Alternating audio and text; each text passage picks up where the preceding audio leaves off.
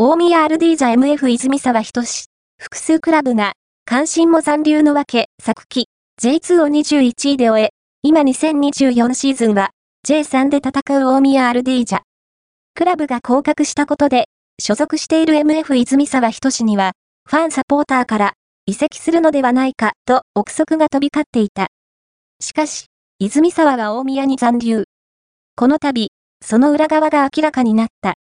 同選手とつながりがある人物によると、泉沢のもとには、今、オフ複数の J クラブからオファーが届いていたという。